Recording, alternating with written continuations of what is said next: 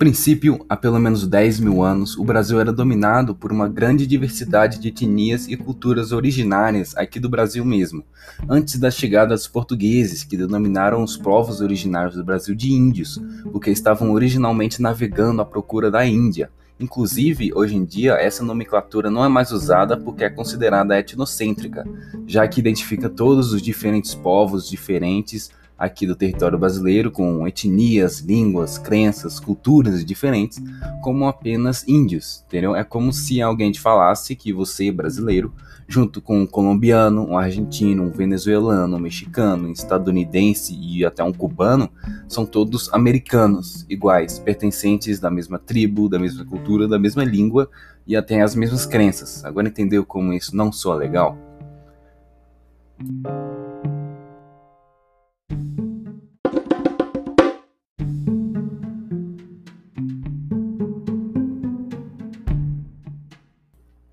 A população do grupo indígena brasileiro, chamado de Tupi-Guarani, chegava a cerca de 3 milhões de habitantes. Eles vieram da Amazônia e se expandiram por toda a região litoral do Brasil. Diferentemente dos europeus, que usavam recursos naturais para seu próprio benefício, os indígenas tinham uma relação harmônica com a natureza. Colhiam apenas o necessário, porque acreditavam que faziam parte da natureza. De acordo com sua etnia, existiam para viver a vida, apreciar a natureza e não usá-la para seu proveito. Por isso, os índios tinham alta sustentabilidade, ou seja, nunca faltava comida para ninguém. Essa é uma característica muito notória dos povos indígenas, que apesar dos líderes espirituais indígenas, como os xamãs, não haviam hierarquias sociais, não havia noção de cargo público ou até legislação. Isso é uma característica essencialmente das aldeias brasileiras, considerando que os outros ameríndios, isto é, indígenas que surgiram da América, passaram por um processo de civilização, ou seja, constituíram um sistemas sociais com certo grau de complexidade, o bastante para definir distribuição de riquezas e poder baseado na respectiva posição social hierárquica.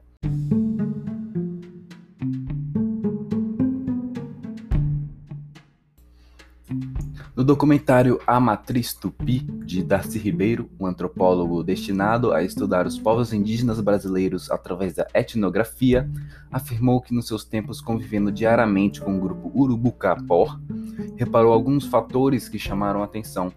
Darcy falava que a Terra nasce como um lugar utópico, terra sem males, rica por natureza.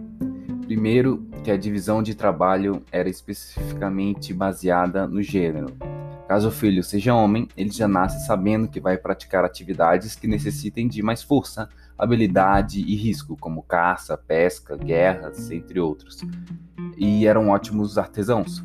Já as mulheres cresciam sabendo que iriam ser responsáveis por cuidar, cuidar das crianças e dos idosos, teriam que fazer a comida para a aldeia e elas que produziram as primeiras cerâmicas encontradas no Brasil. Os indígenas se destacavam por serem as pessoas que agradeciam a Deus pelo mundo ser tão bonito. Pessoas que eram pessoas que amavam a natureza e não se consideravam algo fora dela. Outro fator observado por Darcy Ribeiro foi que a ética era completamente dependente de sua fé altamente desenvolvida. Darcy afirmou que etnia é uma das coisas mais resistentes que existem se alguém nasce em uma família judaica, por exemplo, essa convicção entra dentro da pessoa e faz com que ela se identifique como judaica. Essa é a força da etnia.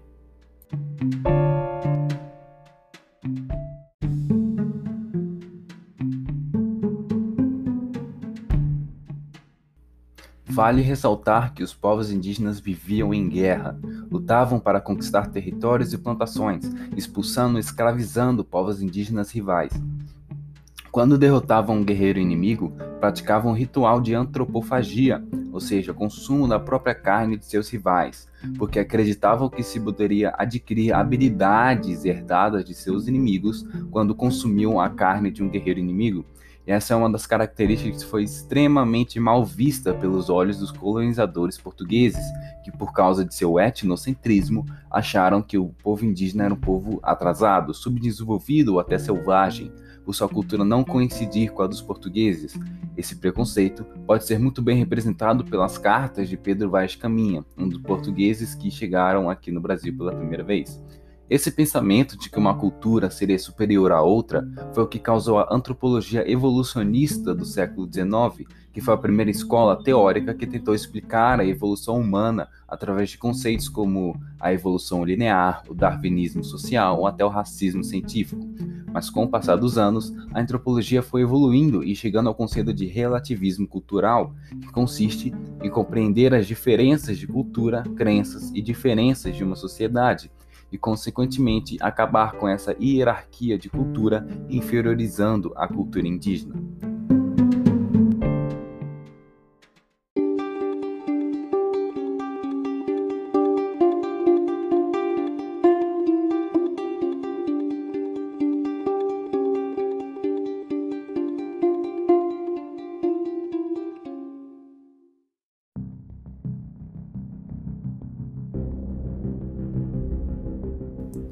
Infelizmente, o conceito de relativismo cultural ainda não existia no período das grandes navegações, onde diversos povos originários, principalmente aqui na América, foram massacrados pelos colonizadores europeus que estavam à procura de ouro e prata, visando cunho de moedas para acabar com o monopólio do comércio europeu na cidade de Gênova e Veneza, na Itália. E para isso, fizeram exatamente o que foi necessário para acabar com o que impedia eles de conseguir esses recursos. No Brasil, não foi nada diferente. Cerca de 80% da população originária que habitava o Brasil no período antes da colonização foi vítima dos genocídios e massacres em massa dos portugueses contra as tribos indígenas da época. Hoje, só para você ter uma ideia, de acordo com a FUNAI, há cerca de 800 mil indígenas no território brasileiro hoje, em comparação com 3 milhões no período da chegada dos portugueses.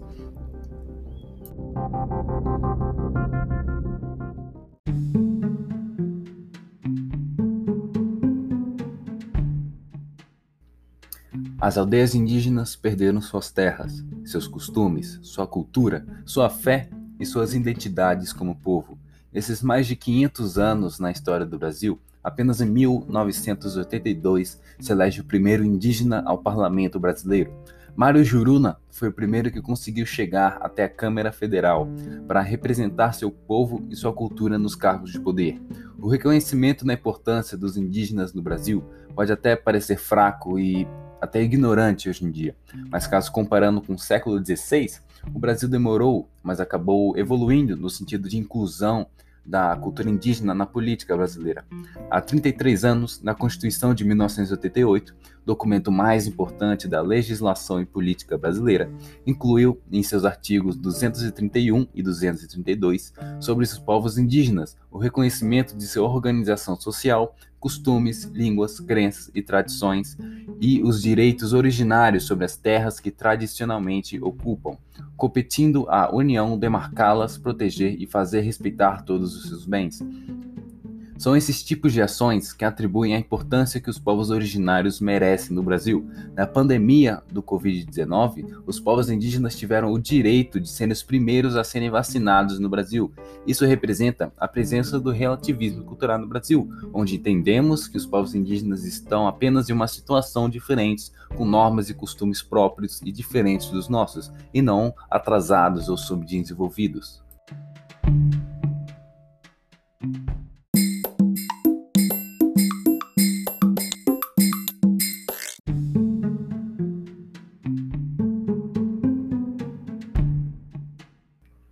Porém, ao longo da história do Brasil, casos de intolerância cultural e etnocentrismo aconteceram diversas vezes. De acordo com Rafael Pacheco, pesquisador do Centro de Estudos Amerindos da USP, o uso de objetos contaminados foi o principal método usado para inocular doenças entre os indígenas desde o início da colonização. Um exemplo seria o relato que conta sobre o avião que sobrevoou os campos e despejou do céu brinquedos infectados com sarampo. Criadores de gados atraíram uma tribo desavisada a um povoado que enfrentava uma grave epidemia. Fazendeiros largaram estrategicamente pelo chão mudas de roupas contaminadas com varíola. Todos esses casos são apenas representações de como a sociedade brasileira, que não entende a cultura indígena, é ignorante com ela e a trata como inferior. E esse comportamento etnocêntrico está implantado no Brasil desde os tempos da colonização. Se analisarmos com cuidado, até o dia do ano que serviria para lembrarmos, teoricamente, identificarmos a importância da cultura indígena do Brasil, é chamado de Dia do Índio, uma nomenclatura que admite que todos os diversos povos originários do Brasil, com crenças, línguas e costumes diferentes, como apenas índios. Tanto que somos ensinados desde os tempos da escola que a história do Brasil começa apenas em 1500, mas os indígenas chegaram nessa terra há pelo menos 20 mil anos e considerar, e considerar o período antes da chegada dos portugueses no Brasil de pré-história brasileira também é um ponto de vista etnocêntrico, como se a história dos povos indígenas do Brasil, que inclusive é cerca de 40 vezes maior que a dos portugueses no Brasil, fosse irrelevante ou até indiferente mas as influências indígenas na cultura brasileira estão enraizadas em todos os indivíduos e vão desde objetos e ações simples, como deitar em redes e preparar pratos como tapioca e perão de peixe, até usos medicinais como plantas nativas, crenças no folclore, como saci pererê, curupira e até influências até na própria língua portuguesa.